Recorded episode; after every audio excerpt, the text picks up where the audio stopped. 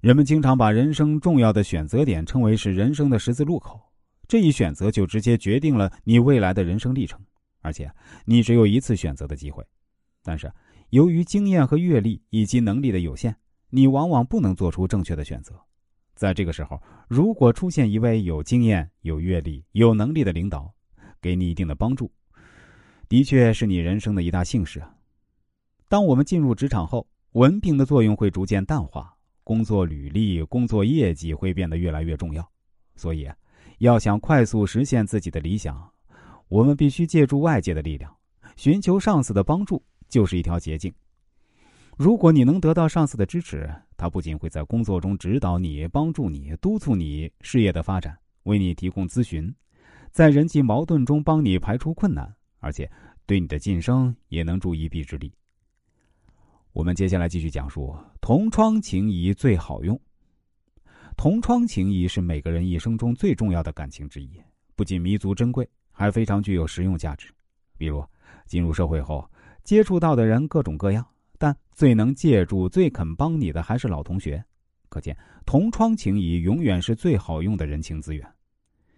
每个人都会有很多同学，在这些同学中不乏各个经济层面的人。可以说，一个班级便是一个社会的浓缩，各种层面的人物在同学会中都会毫无掩饰，尽情表达自己的喜怒哀乐。所以啊，同学会无疑成为发展同学关系的最佳场所。老同学会毫无顾忌的在同学会这个浓缩了小社会当中，一展令人难忘的世态炎凉。纯粹只是因为只有同学之间社会观、世界观、人生观、价值观、道德观才会充分吻合，只有老同学之间才能够安然相处，相互惺惺相惜。同学关系要么基于臭味相投，要么基于志同道合，所以同学关系可以发展到相当的牢靠。在同学中，对某些事物持有相同观点。甚至是一生也未能让两人之外的其他人所知悉或理解的观点时，同学关系会显得格外稳固。为了拓展新的同学资源，现在同学会可谓是越来越盛行。仅北京大学各种各样的同学会就不下几十个。